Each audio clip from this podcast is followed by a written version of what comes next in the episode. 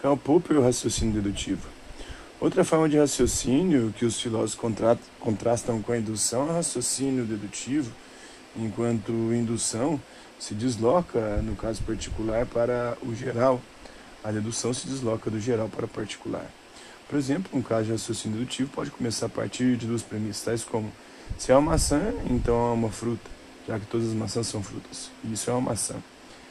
Admite a natureza dessas premissas, a afirmação isso é uma maçã leva inevitavelmente à conclusão é uma fruta. Os filósofos gostam de simplificar os argumentos dedutivos, escrevendo-os em notação. Assim, a forma geral do argumento acima seria se P, então Q. Uma vez P, portanto Q. Nosso exemplo P é isso é uma maçã, Q é uma fruta. Admitidos os pontos de partida, se P, então Q, então, uma vez P, a conclusão Q é necessária ou inevitavelmente verdadeira. Outro exemplo seria se está chovendo, o gato miará, já que todos os gatos miam durante a chuva. Está chovendo, logo o gato miará. Todos os argumentos desse tipo são considerados pelos filósofos como sendo válidos, porque suas conclusões seguem inevitavelmente suas premissas. No entanto, o fato de que um argumento é válido não significa que suas conclusões sejam verdadeiras. Por exemplo, o argumento: se é um gato, então tem gosto de banana. Se é um gato, portanto, tem gosto de banana, é válido porque segue uma forma válida, mas a maioria das pessoas concorda que a conclusão é falsa. E um olhar mais atento mostra que é um problema da perspectiva empírica com a premissa: se é um gato, então tem gosto de banana, porque gatos, ao menos em nosso mundo, não têm gosto de banana. Em outras palavras, como a premissa é falsa, mesmo que o argumento em si seja válido, a conclusão também é falsa. Outros mundos podem ser imaginados nos quais gatos tenham de fato gosto de banana. E por essa razão disse que a afirmação gatos não têm gosto de banana é contingentemente verdadeira. Em vez de lógico necessariamente verdadeira, isso sugeriria que a afirmação fosse verdadeira em todos os mundos possíveis. Contudo, argumentos válidos com premissas verdadeiras são chamados de argumentos sólidos. O argumento gato com gosto de banana, como já vimos, é válido, mas não é sólido. O argumento maçãs e frutas é tanto válido quanto sólido. Toda solução para um problema cria novos problemas não solucionados, segundo Karl Popper.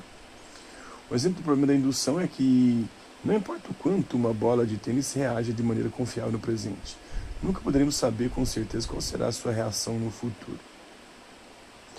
A ciência pode ser descrita como a arte da sistemática simplificação, segundo Karl Popper, e a teoria da falsificabilidade. Pode dizer que os argumentos dedutivos, como são programas de computadores, são como programas de computadores. As conclusões a que chegam são tão satisfatórias, satisfatórias quanto as informações que recebem.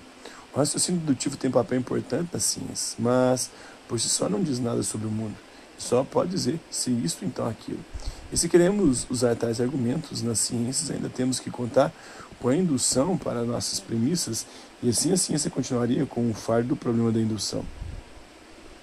Por essa razão, de acordo com Karl Popper, não podemos provar que nossas teorias são verdadeiras.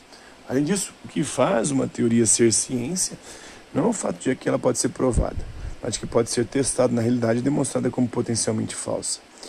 Em outras palavras, uma teoria falsificável não é uma teoria que é falsa, mas uma que é, só pode ser demonstrada como falsa por meio da observação. As teorias impossíveis de ser testadas, por exemplo, que cada um de nós tem um espírito guia invisível, ou que Deus criou o universo, não fazem parte das ciências naturais. Isso não significa que não tem valor, mas apenas que não são o tipo de teoria que as ciências tratam. A ideia da falsificabilidade não invalida que acreditemos em teorias que não podem ser falsificadas. As crenças que resistem a testes repetidos e que resistem às nossas tentativas de falsificação podem ser admitidas como seguras. Mas mesmo as melhores teorias estão sempre abertas à possibilidade de que um novo resultado demonstre sua falsidade. O trabalho de Karl recebeu muitas críticas. Alguns alegam que ele apresentou uma visão idealizada de como cientistas empreendem seu trabalho e que a ciência é praticada de maneira muito diferente do que sugere Popper. Quando sua ideia de falsificabilidade ainda é usada para distinguir entre alegações científicas e não científicas. Popper permanece, talvez, como o mais importante filósofo da ciência do século XX. Experiências podem mostrar que, na natureza, certos fenômenos seguem-se a outros de maneira confiável, mas Popper alega que nenhuma experiência jamais pode comprovar uma teoria, ou mesmo mostrar que ela é provável. Karl Popper nasceu em Viena, na Áustria, em 1902, estudou filosofia na Universidade de Viena, depois passou seis anos como professor. Foi nessa época que publicou A Lógica da Descoberta Científica, que o estabeleceu como um dos primeiros filósofos da ciência.